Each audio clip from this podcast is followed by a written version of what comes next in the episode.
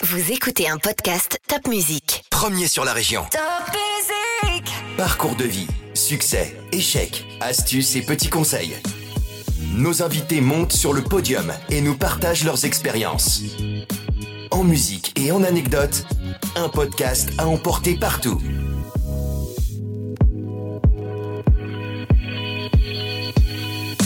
Faut savoir que le médecin légiste, en fait, c'est un médecin qui fait le lien entre la médecine et la loi. Ma première autopsie, bien, j'avais 12 ans. Comprendre pourquoi cette personne est morte, dans quelles circonstances elle est morte. Et les crimes parfaits existent, hein Cette semaine sur le podium, je reçois une femme incroyable, Isabelle Fessel. Elle est médecin légiste. Parce qu'il est capable de dire comment la mort est survenue, pour quelles raisons précises un cœur a cessé de battre, le légiste donne à penser qu'il maîtrise la mort. C'est pourtant bien un expert du vivant. Le médecin légiste est le médecin de la loi. Il n'est pas membre de la police ou d'une quelconque structure judiciaire, il est indépendant. Nouvelle star des séries américaines, cet intrigant médecin nous fascine. Souvent incarné par des femmes, elles sont en majorité dans cette spécialité. Bonjour Isabelle, vous nous parlez d'un métier plein de vie qui fait beaucoup fantasmer. Mais dites-moi, comment êtes-vous devenue médecin légiste? Pourquoi ce choix? Alors bonjour Caroline. Oui, alors la médecine légale, pour moi, c'est quelque chose qui fait partie de ma vie depuis très longtemps, puisque j'étais enfant quand mon grand-père, qui était médecin légiste lui-même, m'a initié à cette spécialité en m'emmenant avec lui euh, dans l'exercice de sa profession. Alors la médecine légale, pour euh, beaucoup de gens, c'est euh, le domaine de la mort, effectivement. Donc il y a ce côté-là, c'est ce qu'on appelle la médecine euh, thanatologique, c'est donc la médecine légale du mort, qui comprend évidemment les autopsies, mais également euh, tout ce qui est levé de corps sur les scènes euh, où survient la mort. Il y a également la médecine légale du vivant, qui s'occupe alors des victimes dans un souci d'indemnisation. D'accord. Donc le, le médecin légiste tel qu'on l'imagine, tel qu'on le voit dans les films, euh, qui est toujours à la morgue euh, ou sur des scènes de crime, c'est pas tout à fait ça. Alors, euh, c'est pas tout à fait ça tout le temps. En tous les cas, bien, oui, c'est une c'est une partie de, du rôle du médecin légiste, mais ce n'est pas la seule et, et c'est de loin pas la en termes de fréquence, c'est pas la plus fréquente quand même parce que c'est on s'occupe heureusement beaucoup des vivants. C'est ça. Mais on a du mal à imaginer que le médecin légiste il s'occupe des vivants. Oui, oui, mais c'est une grande partie de son exercice. hein. Il faut savoir que le médecin légiste, en fait, c'est un, c'est un médecin qui fait le lien entre la médecine et la loi. Deux domaines qui finalement ont- n'ont pas euh, au départ grand-chose en commun, mais euh, qui, sont amenés à se rencontrer quand il y a euh, une mort qui est inexpliquée, et puis aussi quand il y a une victime avec des, préjudices, là aussi, le médecin et la loi se rencontrent, puisque le médecin légiste est en fait un auxiliaire de justice. Ça veut dire que quand il y a une mort suspecte, on n'appelle pas euh, que la police, on appelle aussi le médecin légiste? Alors, en cas de mort suspecte, effectivement, il y a d'abord euh, les personnes de la police judiciaire qui arrivent, qui maintenant euh, appellent souvent ce qu'on appelle la police scientifique. hein. Si c'est une scène de crime, ils, ils gèlent la scène hein, de manière à ce que les, les, les choses ne bougent pas et qu'on puisse faire euh, des prélever l'environnement. On fait tout pour pouvoir euh, geler l'environnement, pour pouvoir tout observer, tout consigner et après analyser euh, ce qu'on a relevé. Et puis, euh, ils appellent le médecin légiste. Alors, le médecin légiste va s'occuper d'abord dans un premier temps, alors ça paraît tout euh, banal, mais s'assurer que la personne est bien morte. Ah oui. Ça commence par ben, s'assurer qu'il n'y a plus de euh, et puis après, la constatation, ben, regarder euh, s'il y a des traces, la On peut aussi voir, euh, suivant euh, les lividités qui sont apparues, on peut évaluer la période euh, qui s'est passée entre la mort et, la découverte. Voilà, donc on- en fait, le, les messagistes sur les scènes de crime fait les constatations externes. Il examine de manière très scrupuleuse euh, le corps, euh, les, les signes externes. D'accord. Et ces constatations, il, il fait un rapport et, et après il, il donne des conclusions. Et s'il ne peut pas expliquer la mort ou si, euh, ou en matière de crime évidemment, c'est quelque chose de pénal. Dans ce cas-là, il va refuser de, enfin, il ne va pas signer, il va cocher euh, qu'il y a un obstacle médico-légal euh, pour délivrer le certificat de décès.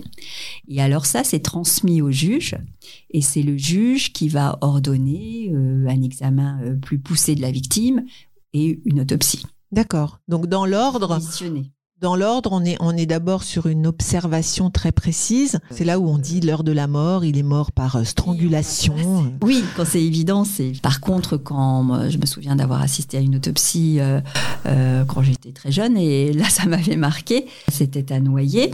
Est-ce que c'était euh, volontaire? Est-ce que c'était accidentel? Est-ce qu'il avait, euh, je sais pas, euh, il avait tenté de se suicider ou est-ce que il avait absorbé des substances? Enfin voilà. Et donc d'abord, c'était une autopsie assez éprouvante parce que un noyé qui, qui a été quelque temps euh, Dans l'eau Il est, il est décomposé en fait. oui, voilà, enfin la, la nature reprend vite ses droits et l'évolution euh, se fait vers euh, vers quelque chose qui est qui est pénible. La du sang de mon grand-père, ça se faisait à l'extérieur, dans la cour. euh, Ah, c'était avec votre grand-père que vous aviez fait cette autopsie noyé, ouais, ça, j'ai j'ai vu mon premier noyé avec lui et tous les scénarios, euh, tous les scénarios avaient été euh, imaginés, bien sûr, parce qu'il faut toujours se poser toutes les questions. Et en fait, euh, eh bien, cet homme était mort de mort naturelle. Il est tombé. Il a fait un infarctus, Ah oui. tout simplement. Il est tombé dans l'eau. Et après, il est resté dans l'eau. euh, et donc, euh, c'est vrai qu'au départ, on pouvait penser, ah là là, euh, crime. C'est un et tout. crime. Et non, en fait, en, et je me souviens bien parce que c'était assez euh, évident pour mon grand-père. Il avait tout de suite euh, bien euh, appréhendé la situation. Et puis, il avait donc en- au moment de de l'examen du cœur, eh bien, il m'a, je, je me souviens bien comme il m'avait bien montré la trace de l'infarctus qui ne laissait aucune place au doute. Puis en même temps, il n'y avait pas de trace de lutte, il n'y avait Mm. pas de d'échymose, il n'y avait pas d'hématome particulier. Enfin voilà, euh, l'examen externe étant tout à fait normal au sens naturel. Mais bien sûr, tout ce qui avait précédé euh, était pareil que si la, on était pareil que si la mort avait été criminelle. Qu'on ça. avait- on avait tout euh, fait pour l'hypothèse. euh, Faut, faut poser Ah, toutes les hypothèses en fait. Oui, et, et c'est très surprenant et, et ça c'est une grande leçon en médecine légale, c'est-à-dire que ben en fait on n'est jamais vraiment euh, certain. Il y a des lésions qui peuvent paraître évidentes, on se dit tiens ça ça ressemble à ça et puis finalement non, c'est pas criminel, c'est naturel. Enfin il y a des choses voilà, c'est intéressant aussi, c'est toujours se remettre en question. Oui, et puis chercher euh, partout, c'est un travail d'enquête pratiquement. Alors oui, alors l'enquête l'enquête autour du cadavre est faite par les officiers de police judiciaire, mais l'enquête effectivement autour du sur le corps et à l'intérieur du corps est faite par le médecin légiste. Il doit faire un examen extrêmement minutieux, tout observer, relier les choses, toujours euh, se poser des questions, toujours remettre en question euh, ce qu'il voit, essayer de comprendre. Oui. Alors vous, vous avez décidé de devenir euh, médecin légiste.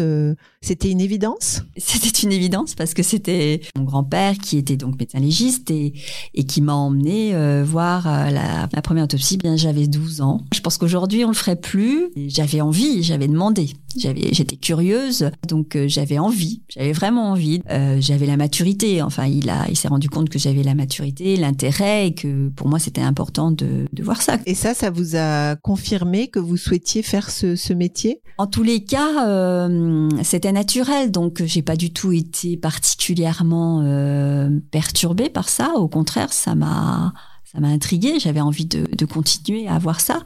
Alors il faut dire que cette première autopsie, c'était une jeune femme euh, de 18 ans, donc pas si loin de ce que je pouvais être euh, à l'époque. hein. Et donc c'était une femme, euh, une jeune femme décédée d'overdose euh, qui était enceinte. Quand je suis rentrée, après, euh, c'est comme si euh, je me suis pas accrochée à, À cette image à cette image. Euh, voilà, j'étais euh, intriguée. Alors, ce qui était un peu impressionnant, c'était euh, le moment où on s'occupe euh, du crâne. Ah oui. Ça, je crois que j'étais assez impressionnée quand même de, de le voir vraiment. Et alors, on fait des études de médecine pour devenir médecin légiste? Alors Parce que là, vous, j'ai presque l'impression de parler à un chirurgien. Alors euh, oui, ben le, le, le, le médecin légiste, on pourrait presque le considérer comme le chirurgien de, euh, des morts. Il utilise les mêmes instruments, hein, mais bien sûr la, la, la vocation euh, finale n'est pas la même, hein, puisque le, chirurgien va, va s'inscrire dans un processus thérapeutique, hein, donc projeté vers l'avenir, et le médecin légiste va effectivement avoir cette relation intime avec le corps en, pénétrant dans, dans, le corps et en, en, prélevant les organes, en observant tout, mais c'est dans un but euh, pour reconstituer le passé, c'est-à-dire comprendre pourquoi cette personne est morte, dans quelles circonstances elle est morte et refaire en fait à l'envers le chemin de sa vie. Vous travaillez beaucoup avec la police alors, le médecin légiste, effectivement, quand il est missionné dans le cadre euh, de l'exercice euh, de la thanatologie, oui, effectivement, là, c'est en lien avec, avec la police, puisque c'est quand même la police qui mène euh, toute l'enquête. Donc, on en revient aux études, donc études de médecine. Les médecins légistes devenaient médecins légistes en surspécialisation. C'est une surspécialisation en médecine légale. D'accord. Euh, suivant les époques, euh, soit c'était un DU. Moi, j'ai fait un DU en médecine légale. Puis après, j'ai fait une capacité en médecine légale à Paris, à Paris Descartes, où il y avait aussi une formation en droit médical. Voilà. Puis après, la médecine légale, c'est tellement vaste, notamment sur le vivant, euh, qu'il faut continuer à, à, faire des formations à spécialiser.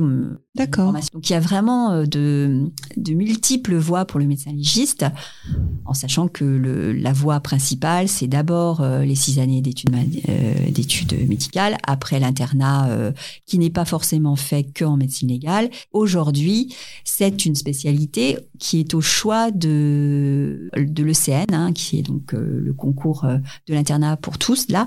Et donc, la médecine légale est est une spécialité euh, avec un diplôme euh, d'études supérieures qui s'inscrit vraiment dans la continuité. D'accord. Donc c'est quand même des très longues études. Vous avez fait de très longues ah oui, études. Moi, je pense que pour la médecine légale vraiment pure, j'ai fait 10 ans. Je pense que je suis une éternelle étudiante. Est-ce qu'on a une petite, une petite musique qui, qui vous rappelle les études? Ah, les études, alors euh, oui, quand j'avais pas le moral et que j'étais vraiment euh, des fois fatiguée, une petite baisse de morale, et ben j'écoutais à bas, à fond.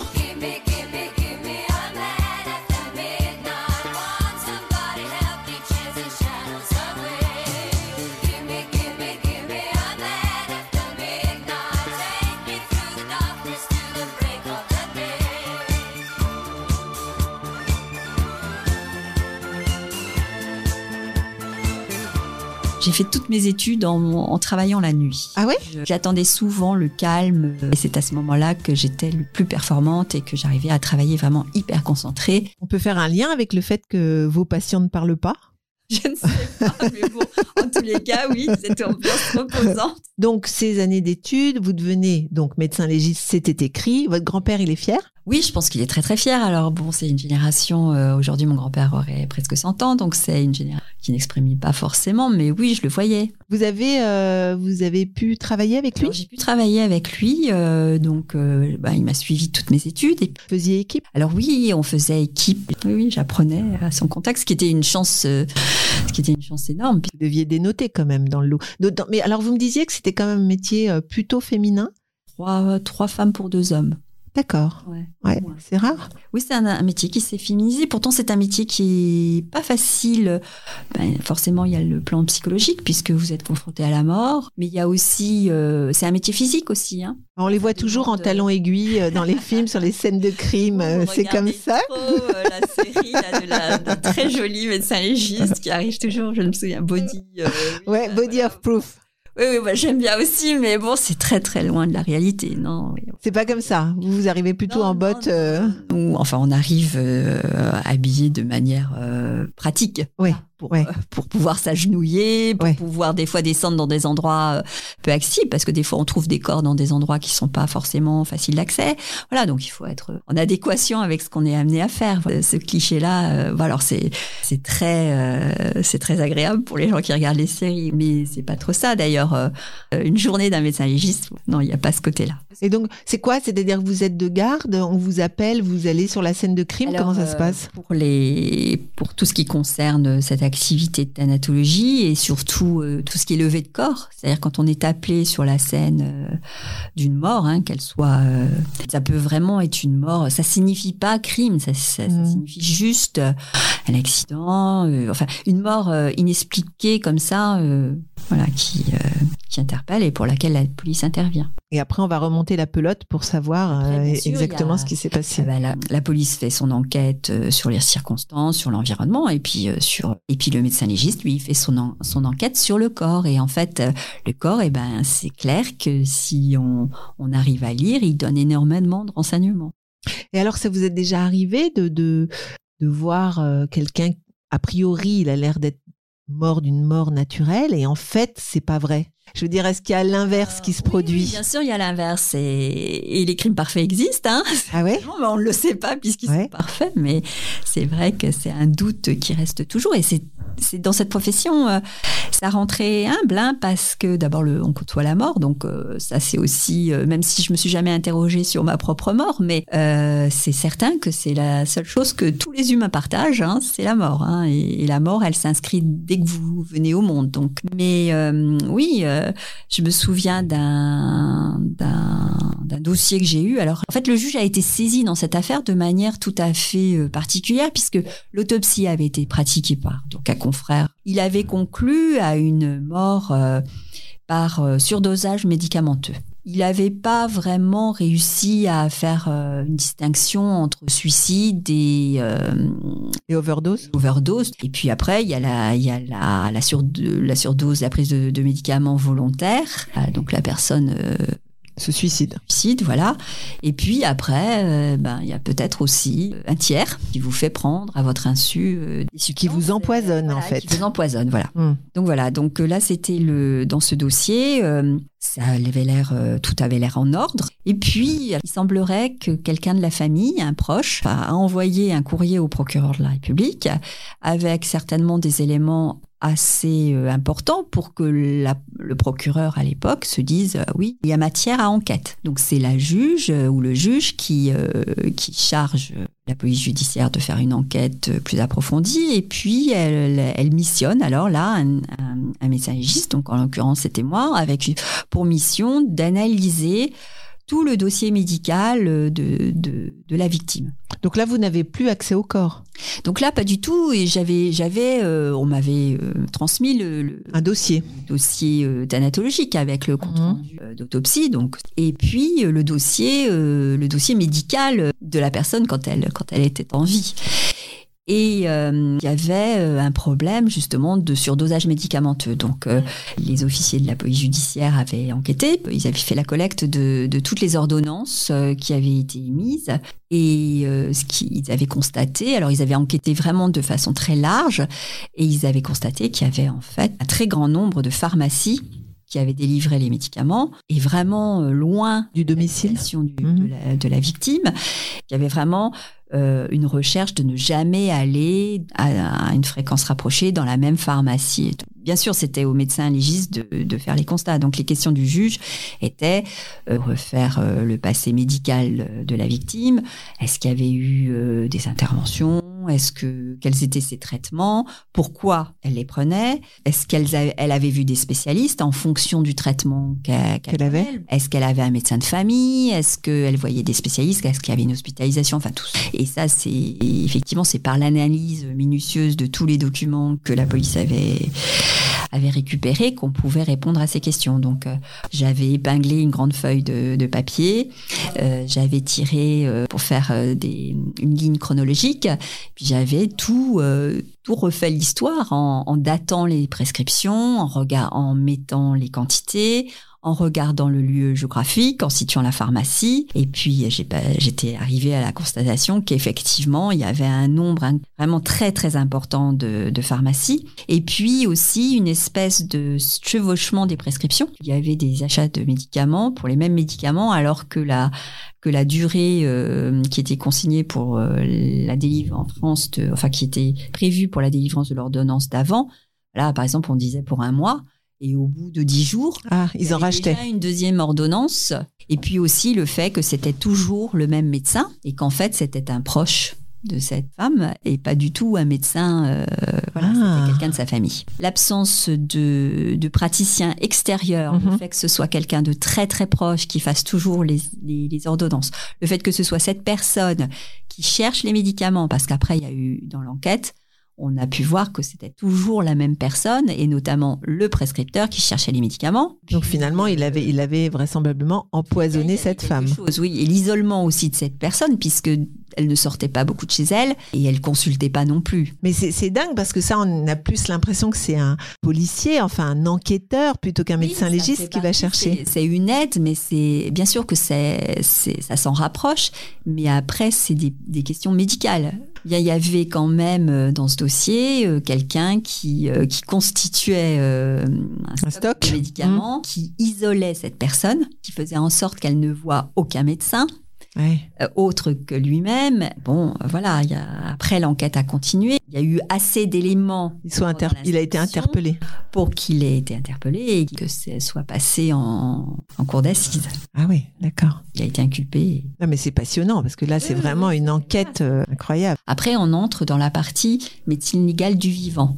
Alors là aussi, euh, le médecin légiste euh, euh, travaille toujours sous contrôle du juge. hein. il est toujours missionné par le juge. C'est un auxiliaire de la justice. Donc, euh, cette médecine légale du vivant, dans le cadre de, de faits euh, pénaux, s'occupe euh, d'examiner la victime. Alors, il y a deux, il y a deux phases. Donc, la, la phase purement pénale, en fait, l'analyse de la victime va permettre d'aider le juge à qualifier les faits et ça, ça va aider, euh, enfin ça va permettre de, porter une condamnation à l'auteur des faits. C'est-à-dire que suivant la gravité et suivant euh, l'incapacité en fait, on examine la victime et euh, puis c'est une phase vraiment euh, très importante, hein, euh, cet examen euh, de la victime, parce qu'il peut y avoir des conséquences très très graves. Par exemple, quand on examine un enfant et qu'on soupçonne une maltraitance, il faut vraiment être extrêmement prudent. Il faut soutirer cet enfant de cet environnement maltraitant, mais en même temps, il faut pas se tromper, parce que si on,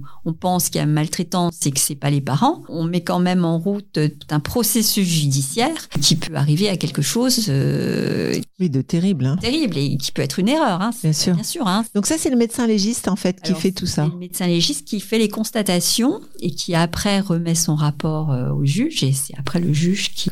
Et, et du coup, euh, vous, vous regardez aussi le côté psychologique, non J'imagine Oui, des bien choses. sûr, euh, cette partie-là de la médecine du vivant, c'est une partie qui est très importante, qui où le médecin légiste est dans l'empathie. Hein, alors tout en gardant son objectivité, son professionnalisme, et c'est un, c'est quelqu'un qui est à l'extérieur, hein, qui constate, qui observe. Mhm. qui tire des conclusions de ces constatations, qui reste très très prudent. euh, Oui, vous, vous n'êtes pas là pour soigner. non, Vous êtes là pour voilà, observer. c'est vraiment la grande différence entre la médecine thérapeutique et la médecine euh, légale, qui n'est pas thérapeutique. Ouais. Vraiment une médecine de constatation qui ne n'empêche pas d'être un médecin et de, de créer une relation empathique avec la personne. Et on voit des choses qui sont très très dures parce que quand vous voyez euh, des victimes euh, faits sexuels, de crimes sexuels, il y a des victimes euh, de violences. On voit beaucoup de, de, de, choses de, de violences intrafamiliales, donc des femmes battues, des hommes battus aussi parce que ça arrive. Et malheureusement, il y a tout ce qui concerne les enfants, oui, donc la maltraitance, euh, les enfants secoués. euh, et c'est très dur parce que les enfants, souvent, ils parlent pas. Du temps de votre grand-père, c'était aussi euh, médecin légiste du vivant ou lui s'occupait Oui, oui, que des morts Non, également, hein, il Ouais. faisait de l'expertise euh, médico-légale, euh, dommages corporels, oui, oui. c'était pareil.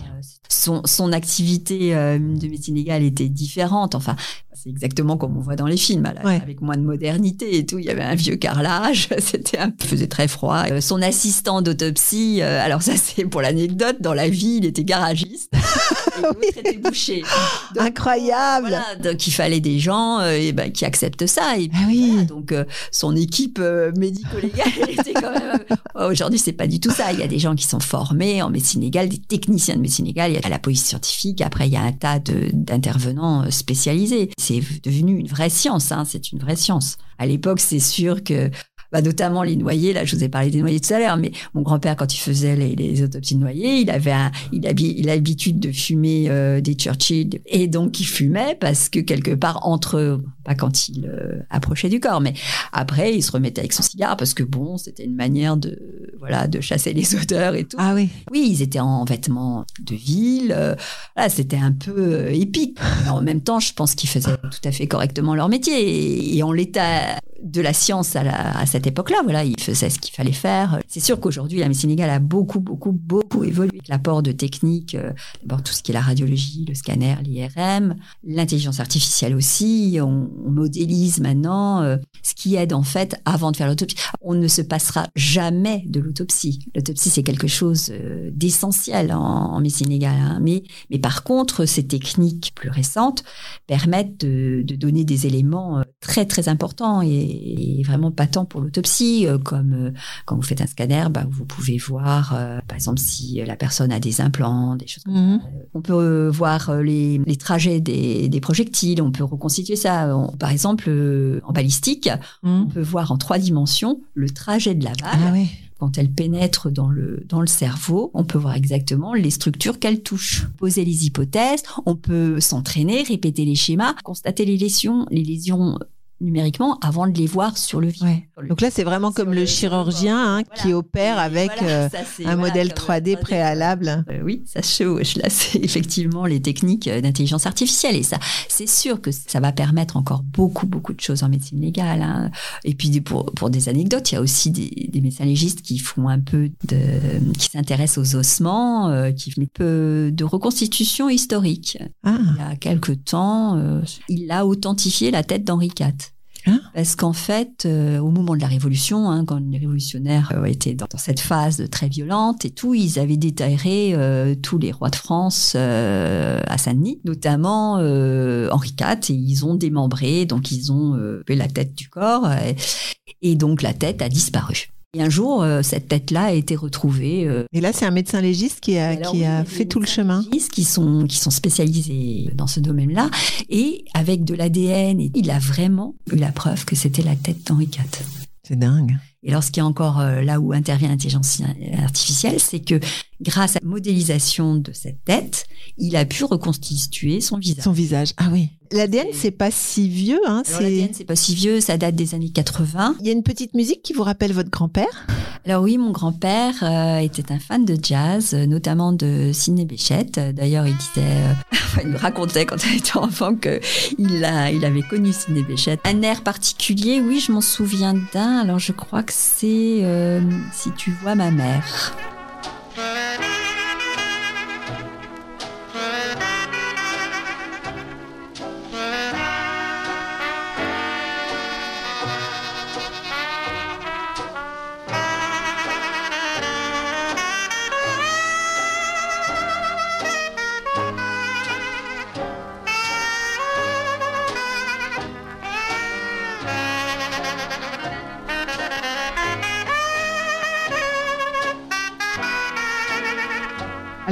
Euh, vous m'avez également confié que vous faisiez de la médecine légale en prison. Alors là, il faut que vous, vous m'expliquiez ça. C'est encore une autre, euh, une autre partie de la médecine légale euh, en lien avec la justice. hein. Dans ce cas-là, c'est le juge d'application des peines qui missionne l'expert d'aller examiner. Alors c'est toujours sur, c'est un examen physique, hein, parce que si c'est un examen psychique, euh, c'est alors un expert euh, psychiatre. Euh, oui, alors quand le juge d'application des peines me missionne pour aller voir un détenu et l'examiner donc en prison, je vais à Ensisheim parce que Ensisheim c'est une centrale, euh, donc c'est un endroit où les détenus sont là pour des longues peines. Hein. Notamment, il y a des gens assez célèbres, hein, euh, un autre monde. hein. Alors pour nous, médecins légistes, c'est un monde fréquent puisque on est en contact avec la justice euh, qui aboutit souvent à la prison. Puis en plus, on est amené à aller en prison. C'est vrai que la première fois, c'est hyper impressionnant parce que c'est c'est très, il y a pas de fenêtre, il y a rien, c'est une ambiance très très froide, il y a une certaine oppression. Et donc Et déjà, c'est étonnant qu'ils appellent une femme. Parce que Ouais, c'est des prisons d'hommes. Oui, mais bon, si je ne sais pas si c'est vraiment un avantage, en tous les cas, c'est pas un inconvénient. Et puis, euh, il n'y a pas de. On appelle un médecin légiste, alors. Ouais, d'accord. Une femme, c'est une femme. Ok. Non, alors on pourrait penser qu'effectivement, étant une femme, mais après, ça, c'est le métier. Hein. On- avant tout, euh, on exerce un métier. euh.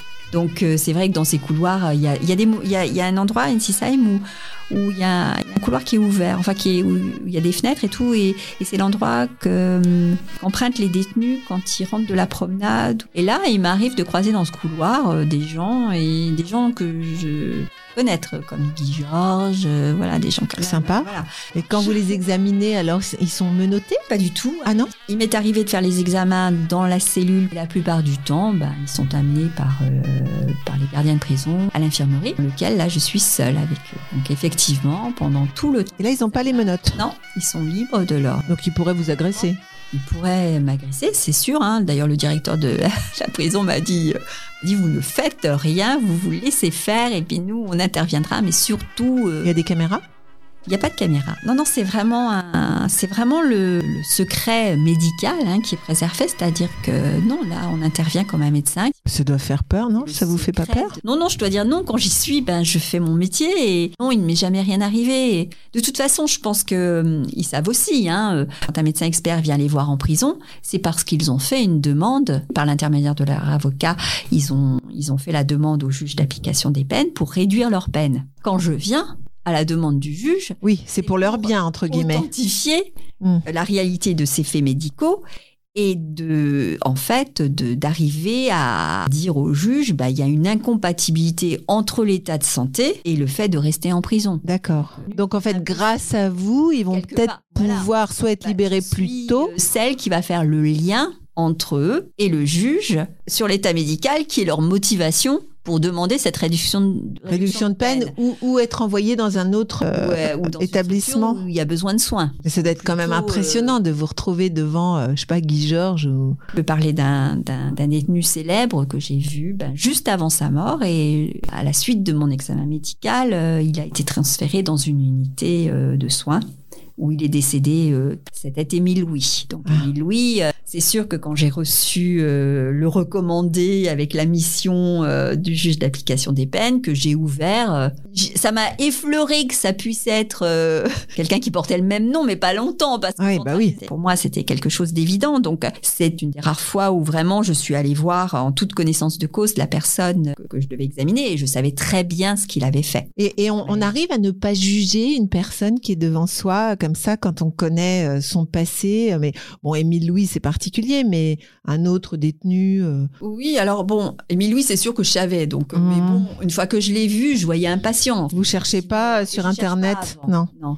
Quand je peux euh, ne pas savoir, je préfère voir les gens euh, sans le savoir. Pour être neutre, Pour être euh, neutre, euh, j'espère l'être toujours, mais disons pour. euh, vous voyez un être humain, voilà, vous voyez c'est pas. plus euh, facile si on ne sait pas. Ouais, ouais. Si on sait, on doit faire l'effort. Si on le sait pas, ben, on fait, on fait le job.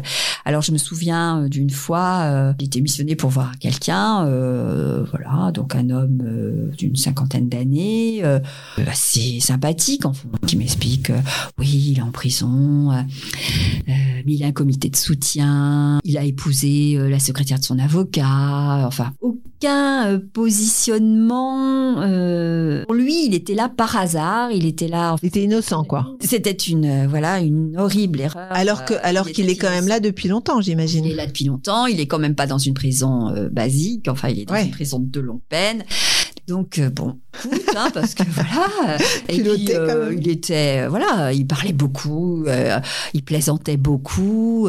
il a il a jamais parlé de ce qu'il avait fait. Il a jamais voilà. Enfin, il se positionnait comme une victime du, système Du système. judiciaire. Voilà, malgré tout ça, toute son énergie à me à me convaincre qu'il était là par erreur et qu'il était très malade. Donc voilà. Et puis euh, j'ai rendu bien sûr mon rapport au juge d'application des peines. J'étais quand même assez intriguée par le fait de cette bananisation en fait des faits parce que pour lui il était innocent. Il Et il était là depuis combien de temps quand vous l'avez vu? Quand je l'ai vu, il était là depuis 12 ou 13 ans. Ah, quand même. Donc quand je suis rentrée, eu par une curiosité, je me suis dit tiens, euh, je vais quand même euh, taper euh, son nom sur internet. C'est toujours une expérience quand on sort de là, il y a un petit moment où on revient euh, dans le monde euh, bien que pour nous ce soit la prison fasse partie de notre monde à nous. Donc je me dis tiens, euh, cet homme-là m'a quand même surpris par cette froideur, cette distanciation avec cet emprisonnement depuis 13 ans quand même pas pour pour une broutille, c'est pas possible. Donc je me dis tiens, je vais quand même voir et je tape son nom sur internet apparaît une émission de télé euh, assez célèbre sur les enquêtes criminelles qui lui est entièrement consacrée. Et donc je la regarde et puis donc j'apprends exactement ce qui s'est passé, euh, je reconstitue l'histoire et en fait euh, c'était un homme qui voulait vendre un, objet et donc c'est vraiment le crime crapuleux donc il avait attiré les, les, les acheteurs en leur disant qu'il avait cet objet à vendre contre une somme coquette. Il avait tout prémédité puisqu'il les a drogués et Mmh. quand ils étaient endormis, eh bien il les a tués euh, une balle portant. Donc euh, c'était vraiment effectivement euh, un crime euh, froid. Moi j'ai été aussi amenée à rencontrer des, auteurs de, crimes qui avaient de faits qui avaient entraîné la mort de quelqu'un, mais qui n'avaient pas du tout l'idée de les tuer. C'est-à-dire que dans, un conflit, dans une bagarre, ils avaient commis l'irréparable, mais mais c'était pas quelque chose de prémédité. Mais là, c'était vraiment quelque chose de longuement préparé et pour un motif euh, vraiment, euh, voilà, pour de l'argent. Vous aviez permis euh, qu'il puisse sortir plus tôt? Par rapport à ces faits, moi, j'avais pas à me prononcer. Hein. Le rôle du, du, du, médecin expert, du médecin légiste, c'est de vraiment répondre aux questions du juge de manière très précise. Oui, donc euh, en fait, vous donnez pas votre avis. Non, on donne l'avis médical. C'est-à-dire que le juge dit quel est l'état médical à ce jour de ce détenu. Est-ce que c'est compatible avec le maintien de la détention? Oui ou non? Si c'est oui, et là on fait un petit rapport, on dit oui parce que j'ai pu constater ça, ça, ça, et qu'en l'état actuel, son état de santé est non compatible avec les conditions de la détention. Et là, après, moi je ne fais que ça, je dis pas faut le faire sortir. Alors le juge peut aussi demander est-ce qu'il nécessite des soins appropriés, une hospitalisation éventuelle, est-ce que les questions sont comme ça? Donc nous, on répond oui, non, ou même je ne sais pas parce que le je ne sais pas est tout aussi important. Il est important de répondre qu'on ne sait pas, parce que ça aussi c'est une indication. On donne un avis technique, on est auxiliaire de justice. On constate. mais, mais, votre rapport, vous l'avez fait après avoir vu tout ce qu'il avait fait ou avant? C'est-à-dire que quand je, quand je l'ai vu en sortant de la prison, je savais très bien qu'il il ne nécessitait pas une, une remise de peine. Remise de peine, donc ça c'était déjà réglé. Ouais, c'était réglé. Il m'avait interpellé. Son comportement psychologique m'avait frappé au point de me dire, je voudrais quand même savoir ce qu'il a fait. Ouais. La semaine prochaine, je vais revoir quelqu'un que j'ai déjà... Un prisonnier. Un prisonnier. Et il m'a parlé, lui, de, de ce qu'il a fait. Hein. Il, et il a commis des actes pédophiles. Alors, il exprime euh, des regrets. Donc cet homme-là, j'ai jamais euh, tapé son nom sur Internet. C'est important l'expertise euh, médicale. Mais c'est impressionnant parce que euh, j'ai l'impression que le médecin légiste c'est un multi-médecin, c'est-à-dire que à la fois il va avoir ce côté euh, enquête, constat, vérifier les dires, etc. Et aussi ce côté psychologique, empathique. Et puis très, très technique aussi parce que tout ça, à la fin, ça doit aboutir à un rapport qui doit être utilisable par le juge. Donc euh, les questions sont posées, les réponses doivent être faites de manière précise et ça va déboucher sur quelque chose qui va être euh, s'il y a des poursuites, euh, s'il y a la condamnation d'un auteur de ces faits, c'est quelque chose qui n'est absolument pas anodin. Et à côté de ça, il y a aussi la relation avec la victime que vous voyez finalement qu'une fois. Hein. Une fois, ouais. La plupart du temps, c'est une fois. Donc c'est quelque chose qui se passe euh, sur un, temps très court, mais la victime doit se sentir écoutée, doit se sentir entourée, sans pour autant que le médecin perde euh, la distance. C'est pour ça que euh, je pense que dans le système judiciaire, on a choisi les médecins légistes pour s'occuper de ça parce que finalement, un médecin traitant pourrait bien dire, hein, je constate que mm machin ou monsieur a euh, une fracture de ça, voilà, qu'il a eu... Mais lui, il serait tout de suite dans l'empathie, non? Dans la relation de soins. Oui. Donc ça, c'est une relation qui est beaucoup trop proche pour qu'il puisse faire des constatations.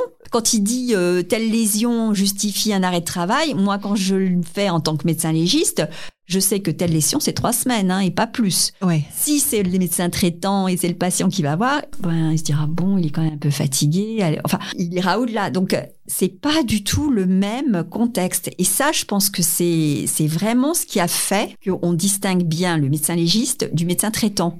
Parce que finalement, on fait de la médecine aussi. Hein. On fait de la médecine de constatation. Et le médecin traitant, quand il voit les gens au cabinet, il, faut, il constate d'abord là où ils ont mal, ce qu'ils ont, Bien avant sûr. de faire le traitement. Bon, nous, le médecin légiste, il n'y a pas du tout de phase de traitement. Mais euh, on fait le même métier. Mhm. Par contre, l'implication, elle est différente. Mhm. C'est de l'empathie, de l'écoute.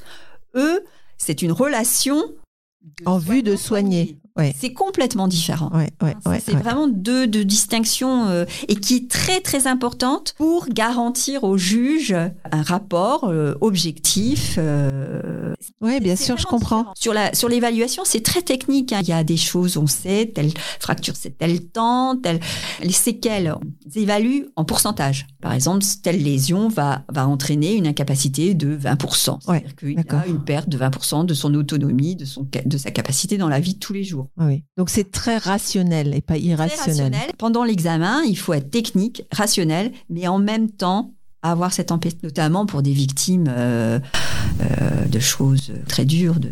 Oui, bien sûr. Et alors, euh, Comment vous arrivez ensuite à chasser tout ça et à revenir dans votre vie de famille? Parce que je sais que vous avez euh, plusieurs enfants. Bon, en plus, j'ai un mari qui est magistrat, donc euh, c'est sûr que lui aussi, alors pas du tout magistrat euh, judiciaire, il est magistrat euh, administratif, mais il a aussi, il est confronté effectivement aussi à, à des gens qui, qui sont victimes de certaines choses. Donc, euh, bon, on en parle, euh, il y a le respect du secret professionnel l'un pour l'autre, ça c'est sûr, mais grande aide d'avoir un conjoint qui, qui comprend et qui s'intéresse aussi. hein. Ouais. Moi, je m'intéresse à, à ce qu'il fait. euh, lui s'intéresse à ce que je fais. Et puis en plus, on a, un- on a un domaine de compétences commun, la responsabilité médicale hospitalière, puisque le, au tribunal administratif, euh, euh, on juge tous les contentieux que peuvent avoir les citoyens avec l'administration. Par exemple, je considère que j'ai été mal opérée Voilà. ou bien... euh, c'est vous- ça Vous avez été mal opéré, euh, il y a une, vous pensez qu'il y a une faute euh, du chirurgien, inexcusable. Ou... Et donc, la personne saisit la justice administrative contre l'hôpital. On nomme un, un médecin expert, plutôt ré- euh, spécialisé en responsabilité médicale, parce que il y a, il y, a un- il y a un diplôme universitaire que j'ai fait aussi sur les accidents médicaux, sur ce genre de choses. Ça, c'est le médecin légiste qui gère tout ça. Alors là, c'est la partie médecine légale du vivant, où ça peut être aussi traité par des experts médicaux professionnels euh, de, de- de- spécialisés qui sont pas forcément médecins légistes, D'accord. mais qui sont experts, qui sont rattachés à la cour d'appel pour leur expertise dans un domaine particulier. D'accord. Alors, est-ce que le, par exemple, la- l'information, parce que ça c'est un des grands domaines en ce moment, si la personne n'a pas été correctement informée, enfin la structure hospitalière euh, peut être condamnée. L'information c'est capital. Mais là, là, je, je réagis à ce que vous dites parce que c'est un petit peu ce, ce principe de précaution euh, qu'on vit. c'est- C'est-à-dire, on va vous faire signer un papier comme quoi vous avez accepté tout. Oui. Le papier, globalement, vous ne le lisez quasiment jamais. Vous le signez et du coup, ça protège. Ça, c'est quand même un peu spécial. protège pas vraiment parce que disons déjà si vous l'avez pas, si le médecin ne l'a pas fait, s'il n'y a pas de la signature déjà ça c'est une faute.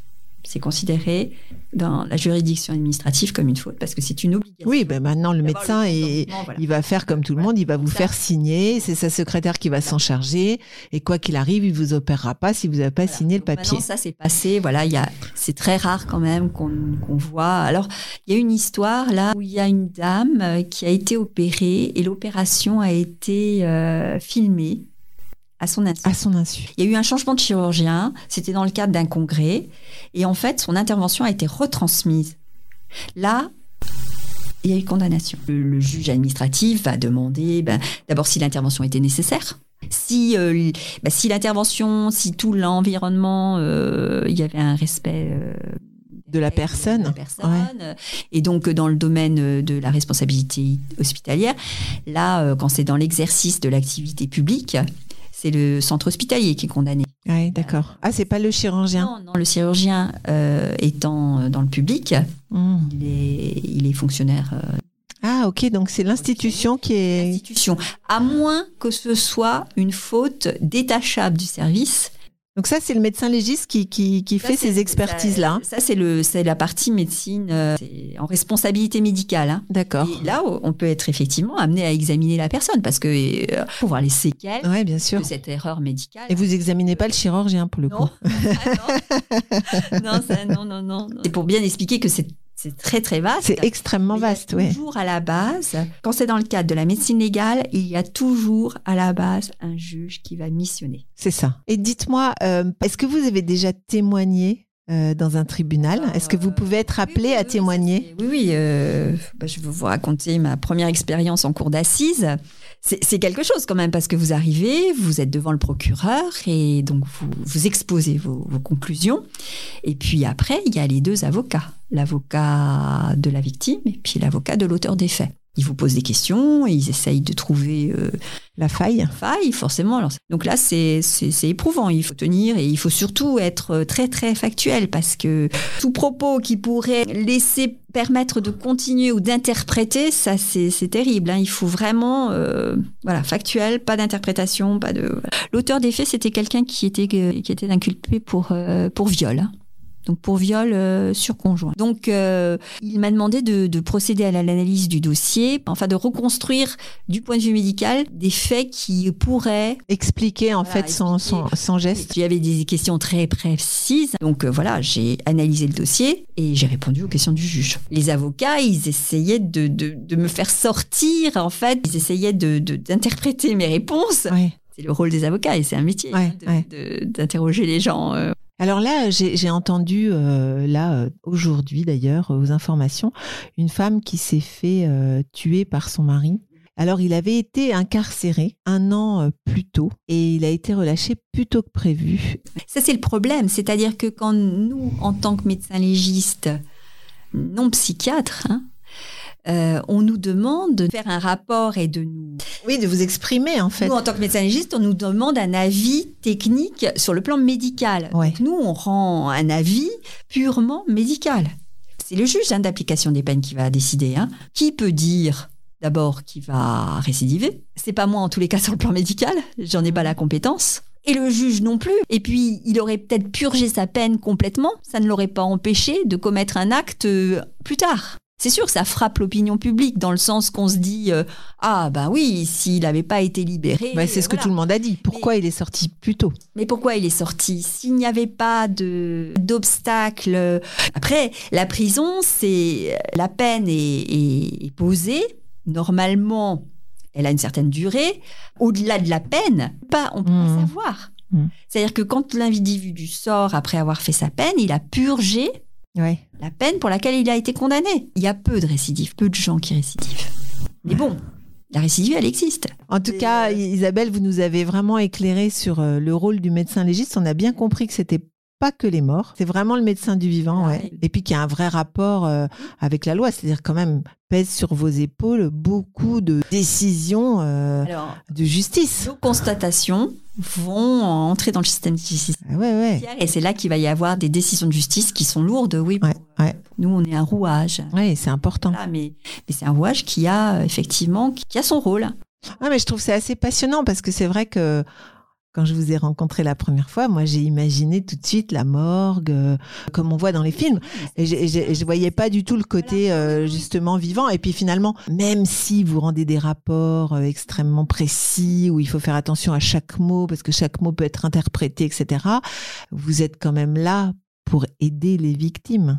Ah oui, il y a, cette dimension et, c'est celle-là aussi. La médecine légale du, mort est très très intéressante. C'est vraiment quelque chose de passionnant et, ça va encore évoluer. Il y, a, plein de recherches, il y a plein de domaines, euh, euh, l'ADN, euh, la reconstruction euh, 3D, enfin la médecine de guerre, les, conflits, les catastrophes, enfin il y, a, vraiment énormément de possibilités pour la médecine légale. Mais c'est vrai que du côté euh, médical euh, qui se rapprocherait de la médecine traditionnelle, c'est la victimologie, c'est-à-dire c'est le contact avec la victime. Oui, oui, et ce rôle dans dans dans le chemin qui mène à à l'indemnisation et à pouvoir passer à autre chose. Mm. Et c'est très très varié. C'est ça qui est, qui est très très intéressant dans la médecine légale de- du mort et du vivant, c'est que c'est un métier. euh, Vous vous embêtez pas, quoi. non, on s'embête pas, et on reste un éternel, euh, je dirais pas étudiant, mais on a une formation euh,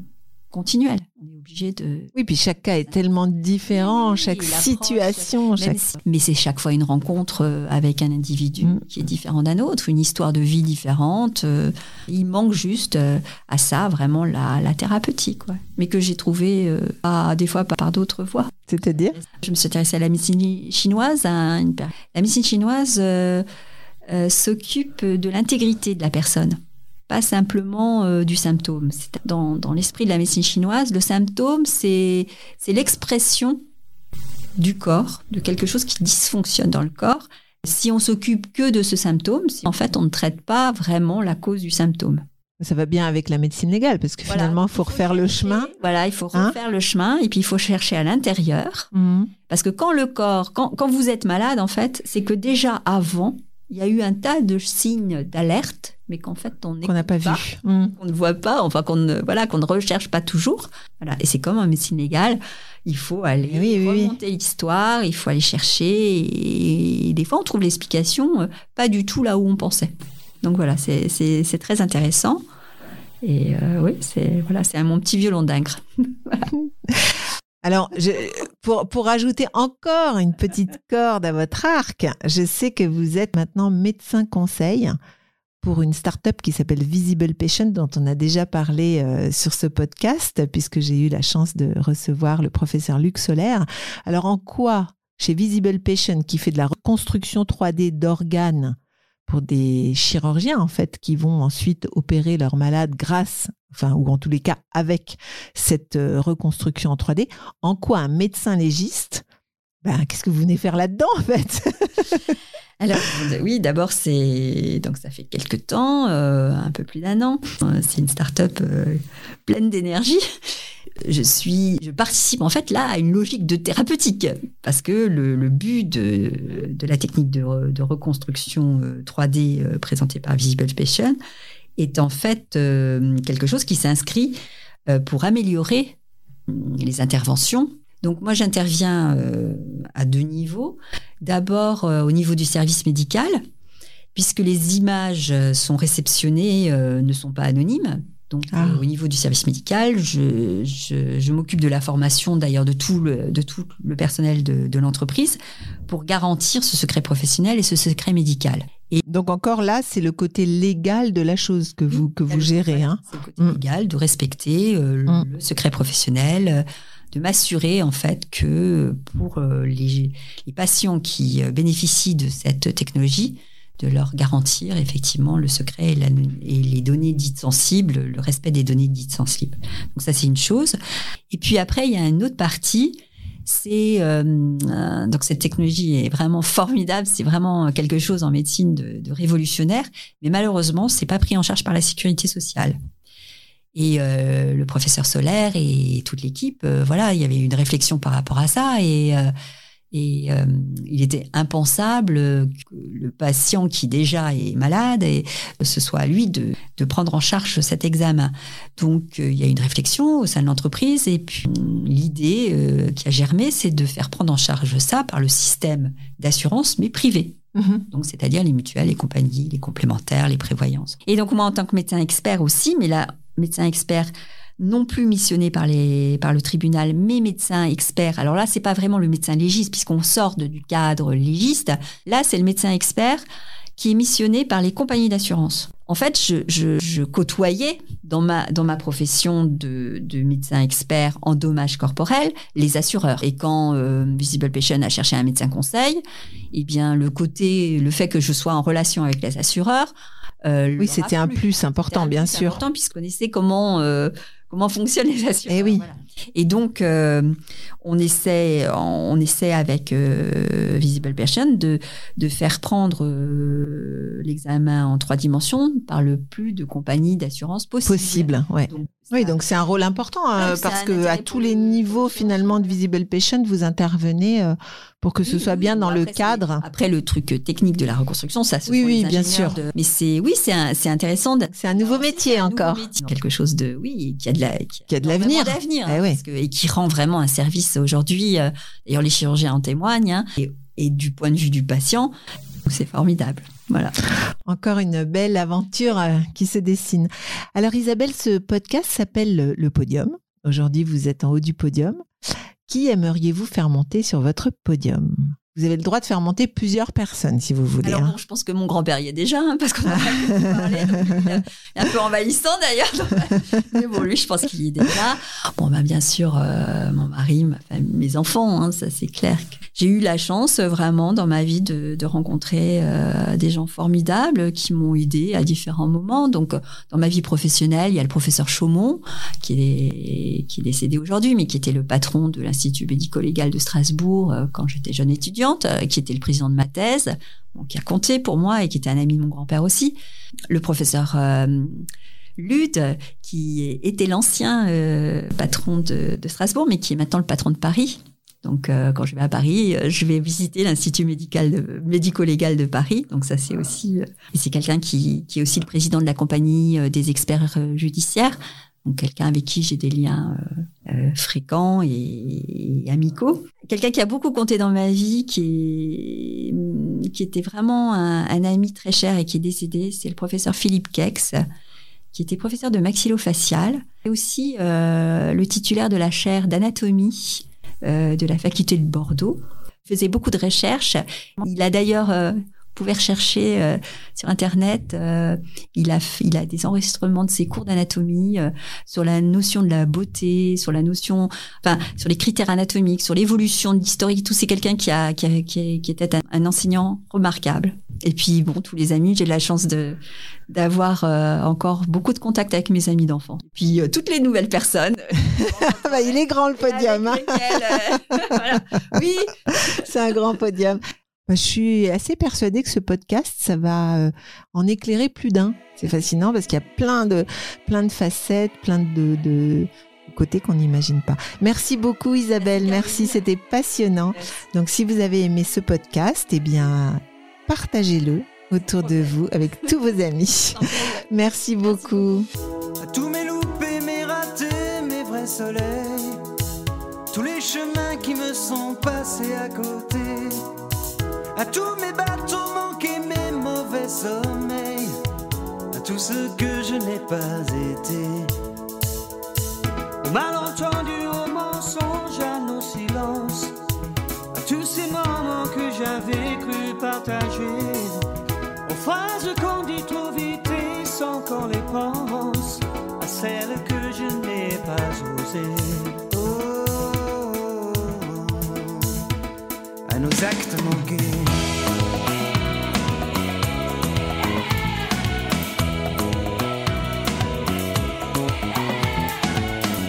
Parcours de vie, succès, échecs, astuces et petits conseils. Nos invités montent sur le podium et nous partagent leurs expériences. En musique et en anecdotes, un podcast à emporter partout.